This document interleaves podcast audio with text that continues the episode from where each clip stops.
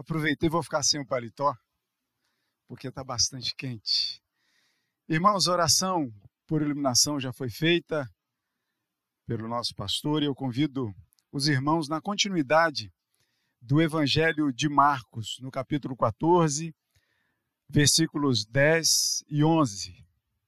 E eu convido os irmãos mais uma vez a se colocarem de pé para lermos juntos a palavra do Senhor de pé, Marcos 14, versículos 10 e 11. São dois versículos só, vamos ler juntos? Leiamos. E Judas Iscariotes, pode ler junto comigo.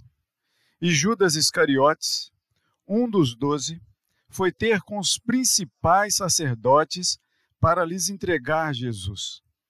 Eles, ouvindo, alegraram-se e lhe prometeram dinheiro. Nesse meio tempo, buscava ele uma boa ocasião para o entregar. Louvado seja o nome do Senhor. Você pode se assentar, meu irmão, minha irmã. E o tema deste sermão de hoje, eu conversava com reverendo Gabriel um pouquinho de tempo aqui antes e dizia que esse sermão deve levar só uns sete minutos. Um pouquinho mais agora por causa do microfone, né, que a gente teve que. Porque são dois versículos só, mas que tem muito a dizer para a gente. Então, talvez seja um pouquinho mais do que sete minutos. E a gente vai falar hoje sobre duas alegrias, dois sabores. O que a nossa vida fala de Cristo. E para falar de, de de sabor, né, a gente não pode deixar de tomar um pouco d'água.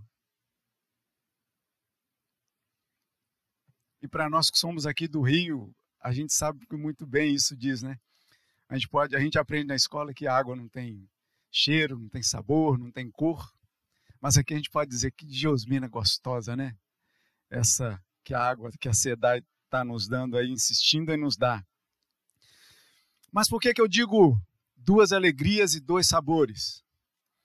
Porque nós tomaremos como exemplos a história bíblica contextualizada com o nosso hoje. E dizer o que e como a nossa vida pode, então, é, falar de Cristo. O que esse texto aqui envolve, a gente está nessa sequência de Marcos, então a gente sabe muito bem do que se trata. A gente está falando dessa semana bem anterior à, à prisão e à crucificação de Cristo. E só que uma coisa para a gente ter um pouco de atenção aqui é são os personagens dessa história. Porque Judas, então, ele vai procurar os principais sacerdotes. E aí você pode abrir um parêntese também colocar os escribas, que são é, é, procurados também insistentemente nesses últimos tempos ah, de Jesus, antes da crucificação.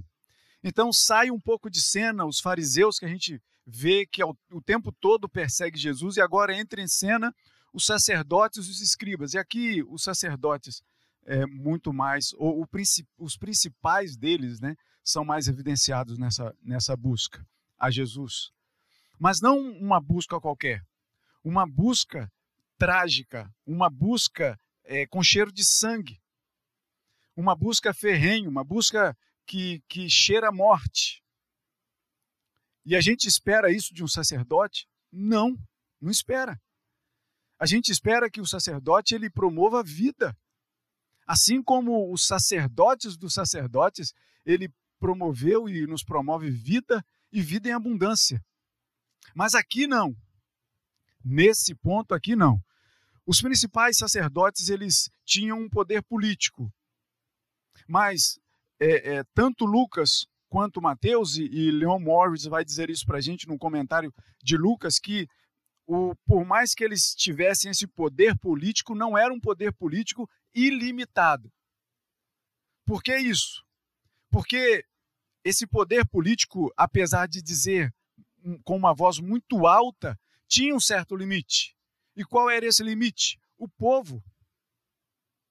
Porque Lucas e Mateus, eles vão dizer para a gente, olha, que estavam ali no meio da festa dos pães ázimos, que, que se confunde um pouco ali com, com a festa da Páscoa, talvez os dois é, comemorados juntos, mas e eles, os principais sacerdotes, eles esperavam que passasse esse momento da festa para que eles pudessem pegar Jesus.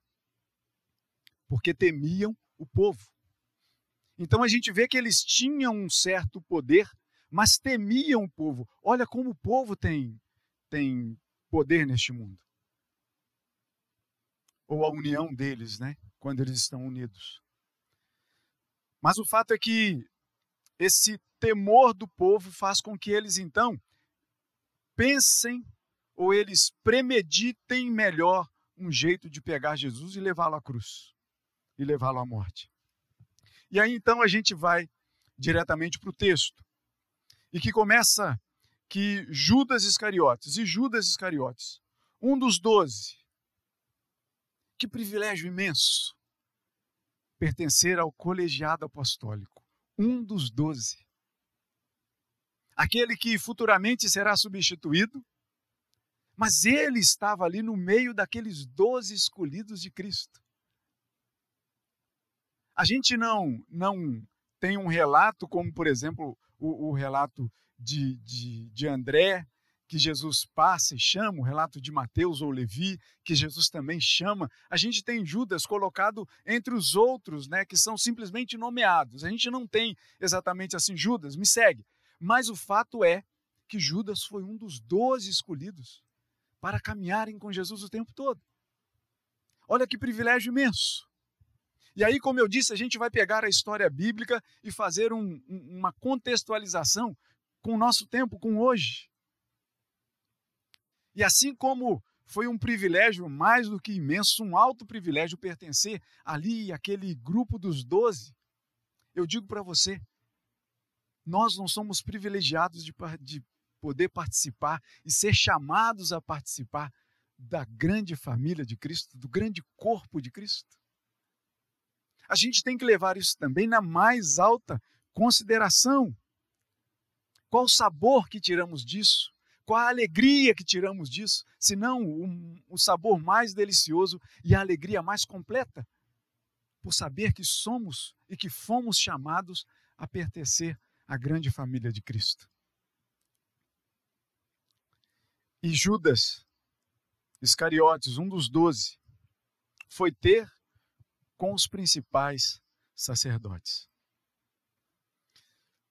Marcos vai nos dizer no capítulo 16, finalzinho do seu evangelho, ele vai dizer que Jesus disse, e, e Mateus também fala isso claramente, Lucas e, e, e João não dizem isso diretamente, mas Mateus e Marcos, eles falam isso diretamente no finalzinho do seu evangelho, quando Jesus olha para os discípulos e diz, e diz para eles que eles deveriam ir por todo o mundo falando de quê?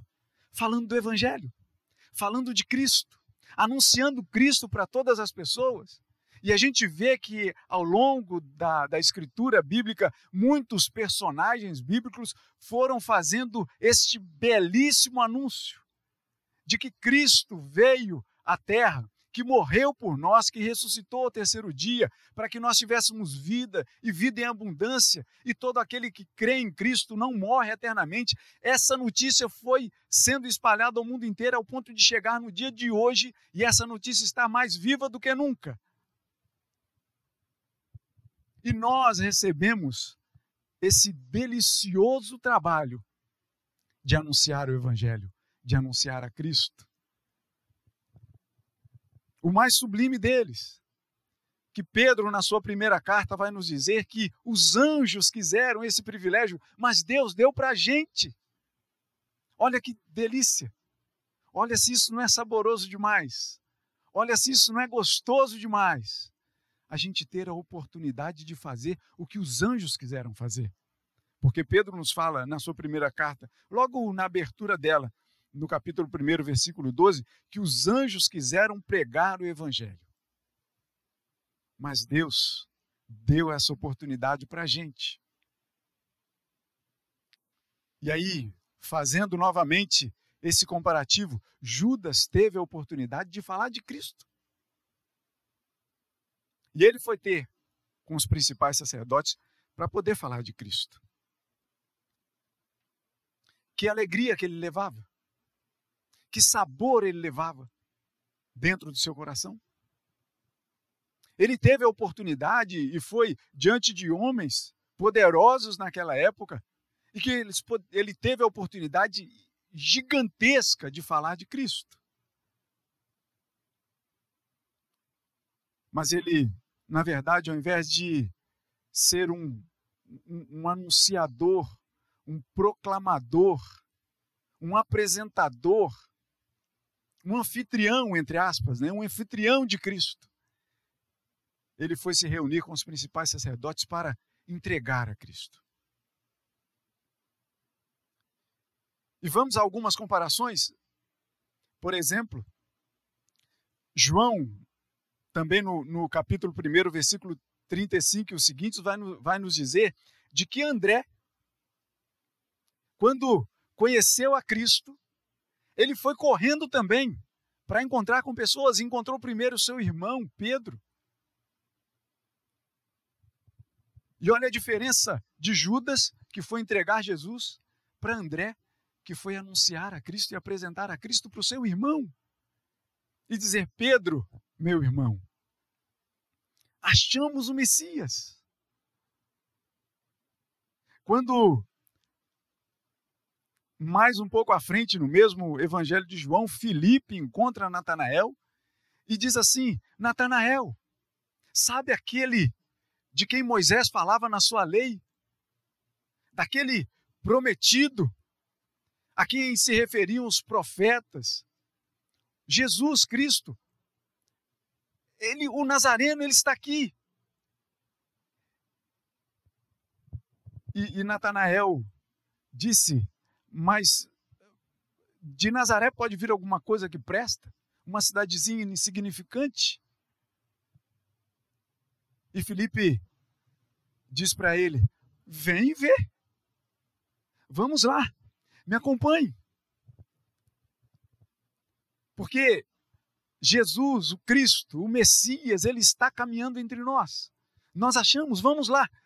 Mas Judas não. Judas não tinha a intenção de apresentar este Cristo, o Cristo Salvador, o Cristo Messias, o Cristo Redentor, o Cristo que nos dá vida e vida em abundância. Judas não tinha essa intenção. A intenção de Judas era macabra. A intenção de Judas era triste, era amarga. A intenção de Judas, como eu disse, cheirava a morte.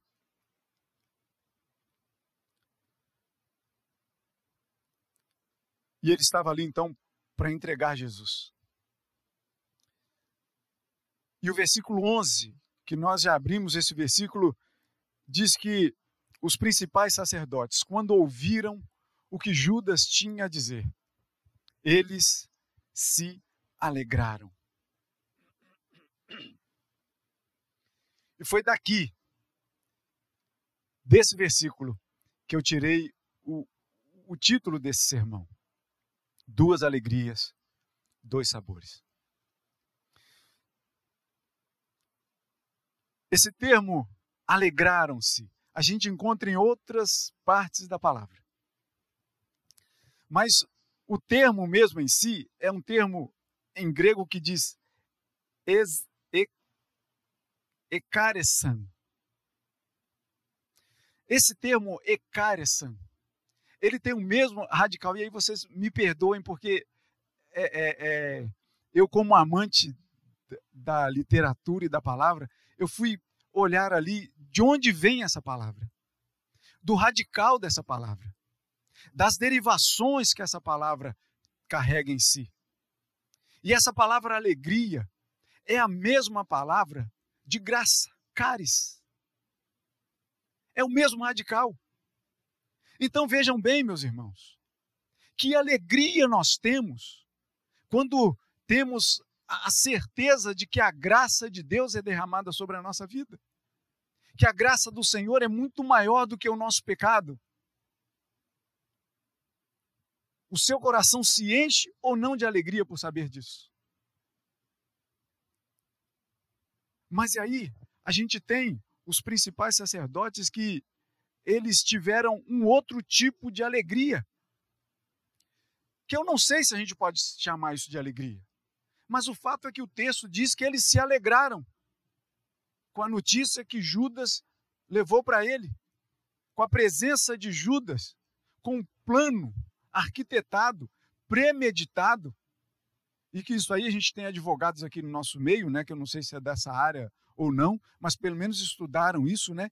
E quando a gente assiste aí é, é, é, na mídia e tudo mais, quando o crime é premeditado, há um agravamento na situação. Ou não tem? E Judas aqui, ele premedita a morte de Cristo. Junto com os principais sacerdotes que premeditam outra coisa. Vamos esperar a festa passar primeiro. Para que a gente não tenha um opositor, o povo. Tudo premeditado. Mas esse mesmo termo, né, ekaresan, de graça, de alegria, a gente encontra em outras partes da palavra. Além dos textos né, que são é, é, é, semelhantes aqui em Mateus e em Lucas, né, que fala desse trechinho aqui da, da traição, do pacto da traição, a gente tem, por exemplo, quando os magos, os príncipes do Oriente, viram a estrela que estava sobre o lugar que Jesus havia nascido, sobre a manjedoura, e eles se alegraram. É o mesmo termo usado lá. Quando a gente tem no livro de Atos aquela questão de, de das pessoas estarem ali na dúvida se devia ou não é, é, circuncidar aqueles que estavam aderindo à fé, né, passar por aquele ritual da circuncisão, os adultos que estavam é, é, é, é abraçando a fé em Cristo Jesus. E aí Pedro então é, levado a essa consulta e, eles, e ele volta dizendo depois daquela visão, não sei se vocês se lembram que Pedro tá, tá lá no, no alto da laje dele, lá da casa dele, e ele vê um lençol descendo do céu com toda sorte de animais, e uma voz diz para o coração dele, ó Pedro, mata e come. E Pedro falou, não Senhor, porque eu não posso comer nada disso que é impuro. Eu nunca coloquei nada impuro na minha boca. E aí o lençol é recolhido de novo e a voz fala ao coração de Pedro, fala assim: Pedro, ao que eu santifiquei, ao que eu separei, não há nada contaminado. E aí Pedro então leva essa notícia aos novos convertidos a Cristo, que diz assim: olha, Deus não faz acepção de pessoas. Não é a circuncisão ou a falta dela que vai dizer que você é de Cristo, que você é de Deus ou não. Mas é aquilo que você tem no coração que vai dizer. Por isso é que a gente diz que a graça, o sacramento do batismo que a gente realiza aqui, é um ato de graça de Deus, mas não é um ato, um ato salvífico. Porque o que salva não é o ato do batismo, mas é a graça de Cristo na cruz, no túmulo vazio. Isso é que vai salvar a nossa vida. Crê em Jesus e será salvo tu e tua casa.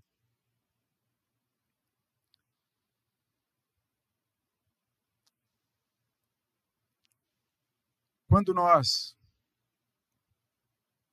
chegamos nesse nesse termo da alegria que os que os principais sacerdotes ficavam, eu estive até há umas três semanas talvez conversando com o Reverendo Gabriel sobre um sentimento que eu não sei se você vai se lembrar, sobre um sentimento que a língua portuguesa não tem um termo para definir esse sentimento. E o sentimento é uma alegria que a gente tem com a tragédia do outro. Vocês conseguem me entender? A alegria que de repente é, o ser humano caído ele tem com a desgraça do outro. E eu acho que aqui era esse tipo de alegria que os principais sacerdotes estavam. E aí eu comentando, conversava com, com o reverendo Gabriel de uma poesia que eu havia escrito é, é, que justamente trazia, eu queria colocar o título nela com isso, mas não, não achava. E aí eu achei no alemão, não falo alemão, né? o, o Schadenfreude, que diz que é justamente a união lá de dois termos, que o alemão faz muito isso, e que justamente identifica esse sentimento. Aí você pode pensar assim, mas que sentimento é esse? Se você torce, eu vou botar aqui exemplos bem simples. Se você torce para algum time de futebol, talvez você tenha esse tipo de sentimento quando o seu adversário perde. Percebe? Que aí você fica feliz com a derrota do seu, ainda que não tenha sido contra o seu time. Percebe? Mas quando aquele grande adversário do seu time perde, você tem um Schadenfreude, aquela alegria da, na tragédia do outro.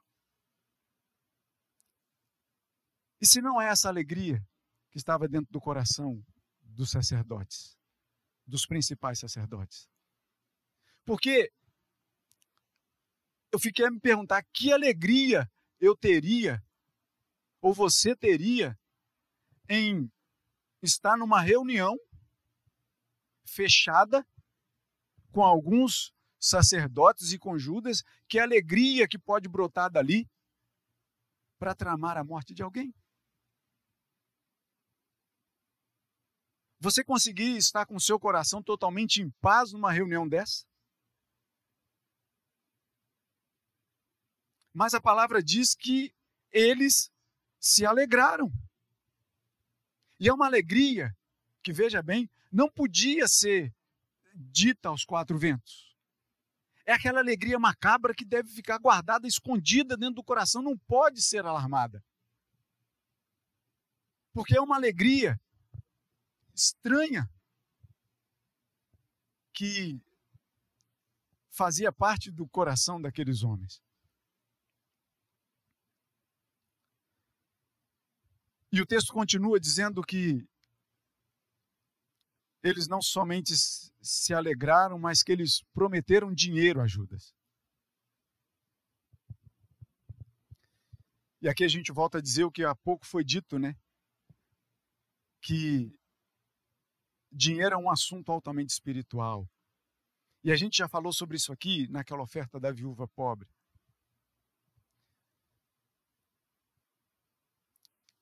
E que Timóteo vai dizer na sua primeira carta, porque o amor do dinheiro é a raiz de todos os males.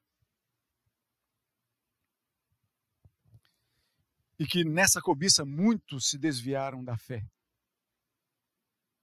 Quando as pessoas não sabem identificar quem é que manda em quem, se elas mandam e administram o dinheiro que têm ou se é o dinheiro que administra e manda na vida delas.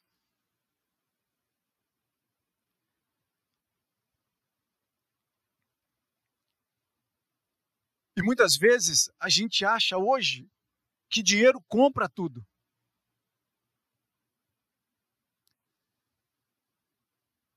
E a gente vê isso hoje, talvez em muitas famílias, quando é, é, falta a paciência, o amor, o cuidado, o carinho, de de repente dar atenção para os filhos.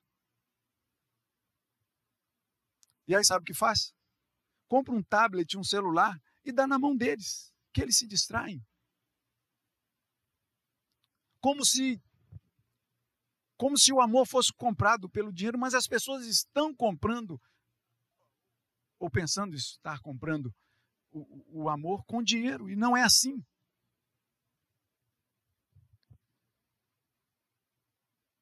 E eles, os principais sacerdotes, prometeram dinheiro a Judas. Olha só, Se eles queriam matar, a tarefa era, era deles buscar a Cristo Jesus. Mas eles não falassem, bom, a gente pode, como, como é, Pilatos, lava as mãos. Não, a gente lava as mãos. Quem vai fazer o trabalho sujo é Judas. E a gente paga esse trabalho sujo para ser feito. Isso é um dinheiro maldito. Por isso que dinheiro é um assunto altamente espiritual, reverendo. E realmente tem de ser. Porque existem dinheiro sujo. E eu digo para você, meu irmão e minha irmã, se por acaso o seu, o que você tem é, é, ganho, vem de alguma, de algum lugar. Isso aí eu estou dizendo para todo mundo, inclusive para quem está nos ouvindo na rede, que acaba se espraiando aí pelo mundo inteiro, né? Se por acaso o seu dinheiro que você está querendo ofertar ou trazer o dízimo da igreja seja de origem duvidosa, ruim, danosa, não traga. Não traga. Porque a gente está cansado de ver. Isso me traz tristeza no coração e eu vou falar só esse trecho e a gente vai mudar logo de assunto porque é uma coisa que me deixa com os nervos à flor da pele. E eu não sei se vocês estão lembrados quando lá na famosíssima Brasília, capital do nosso país, quando um camarada dizendo ser pastor, reunido numa sala,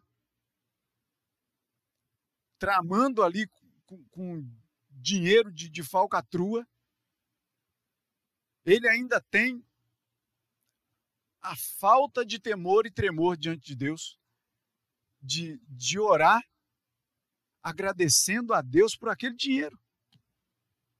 Eu não sei se vocês se lembram disso. Um absurdo.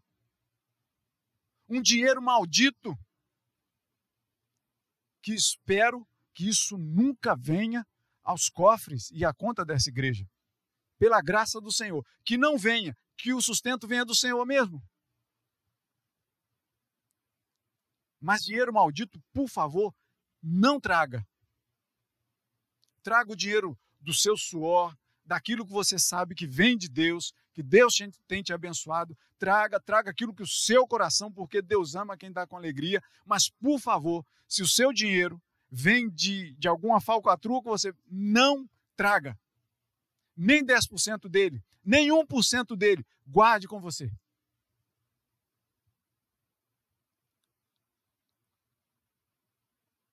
Porque dinheiro não compra lugar no céu.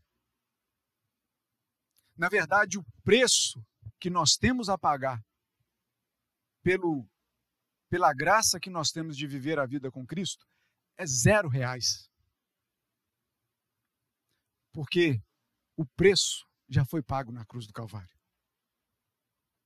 E isso não há calculadora neste mundo que possa calcular esse valor. É de graça é de graça. Totalmente de graça. E não é o seu dízimo que vai comprar um pedacinho a mais dessa graça. Não é. Não é. Ainda que seja um dízimo de, de uma origem tranquila e boa, não é isso. A ressurreição de Cristo, o sangue na cruz, a manjedoura, nos foi dado porque Deus quis, de graça. Não há preço que compre isso. E nesse meio tempo, Judas, ele procurava uma boa ocasião.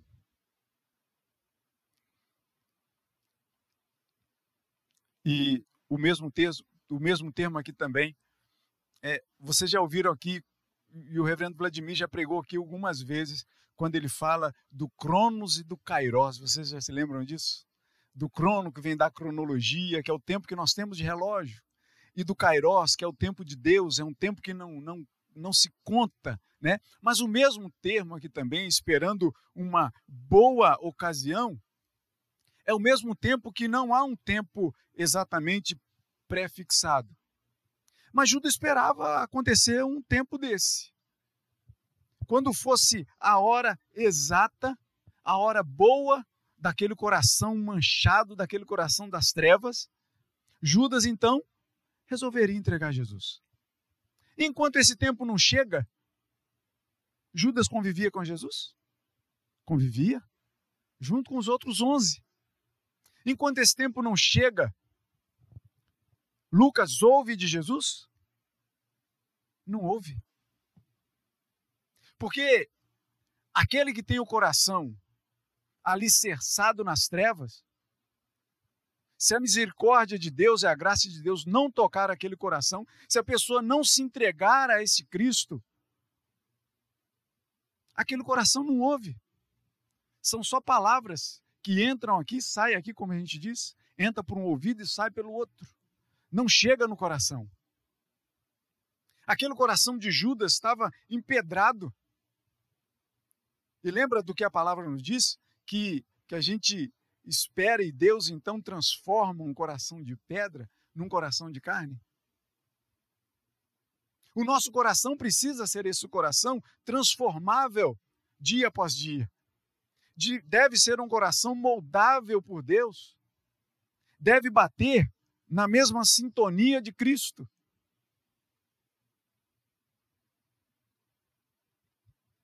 Como esperar uma boa ocasião para entregar alguém à morte, meus irmãos?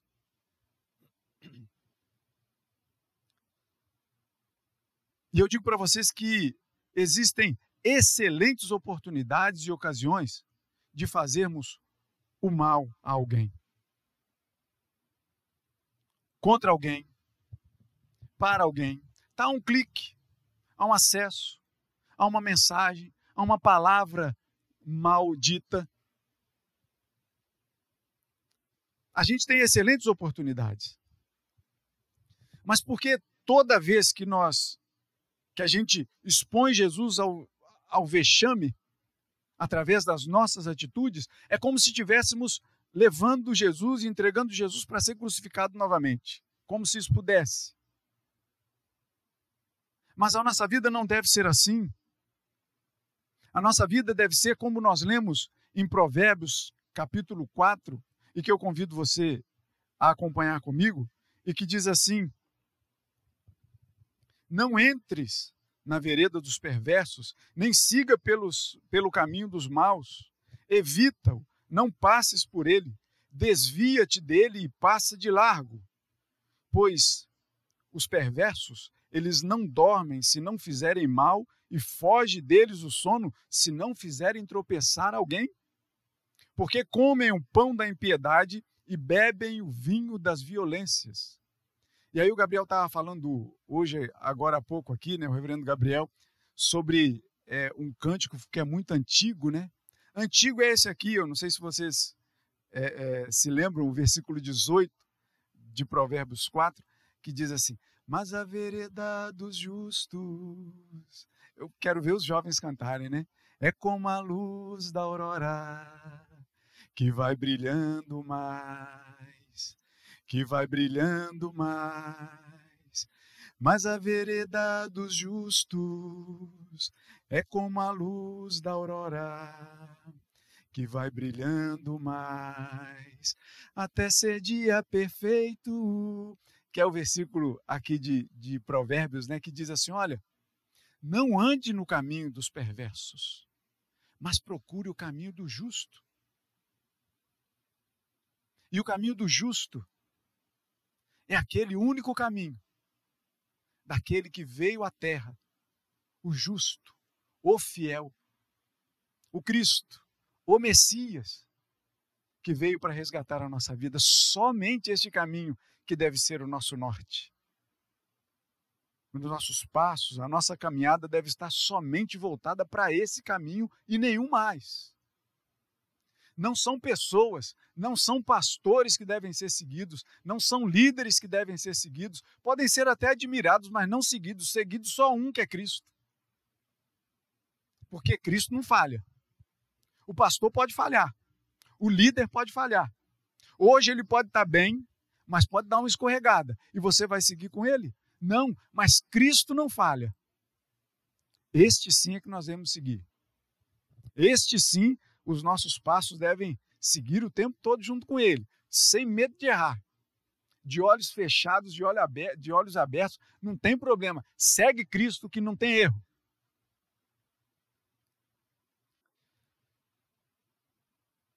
O que nós fazemos, nós tem consequências eternas.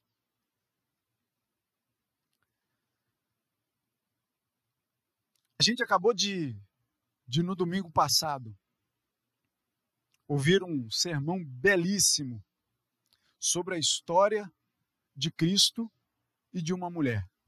Lembram? Que pega um vaso cheio de um perfume, um vaso de alabastro, quebra aquele vaso e derrama sobre Jesus.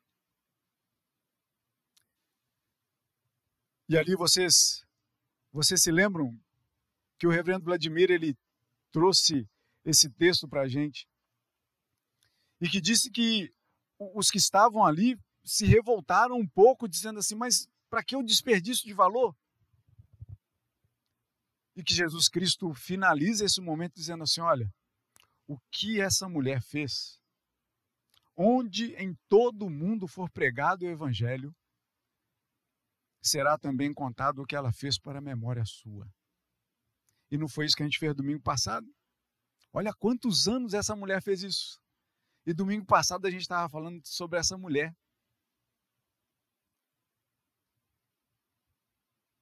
Três histórias se cruzam hoje aqui na igreja do Jardim. Três histórias.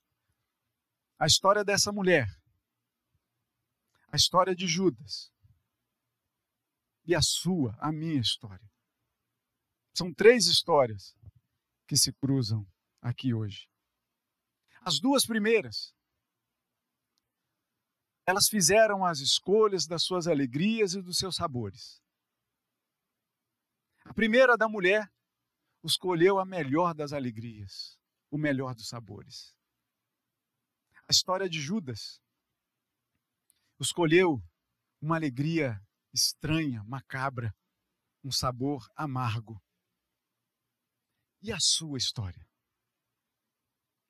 Que sabor tem? Que alegria tem? Não escolha o amargor e a tristeza desse mundo. Mas escolha aquele de quem nós lemos no Salmo de número 19, que é mais doce que o mel e o destilar dos favos. E a gente sabe que, por mais que esteja falando da palavra de Deus, no Salmo de número 19, a gente sabe que toda palavra converge para um nome: Cristo Jesus. É mais doce que o mel e o destilar dos favos. É a melhor das nossas alegrias. É o melhor dos nossos sabores. Escolha Cristo para viver. Fale dele com com aquilo de melhor que você tem dentro do coração. Faça da sua vida uma vida de alegria e sabor na vida do outro. Um sabor bom, uma alegria sem medida. Que Deus assim nos abençoe.